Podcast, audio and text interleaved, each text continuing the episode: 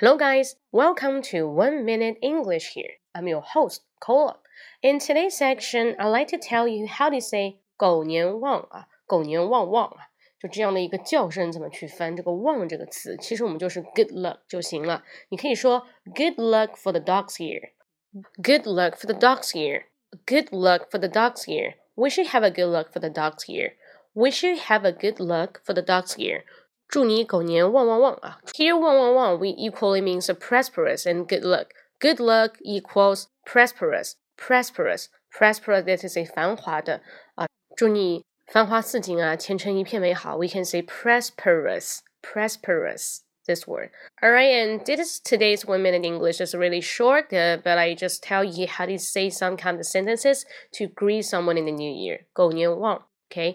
Have good luck in the dog's year. So see you next time. Bye bye.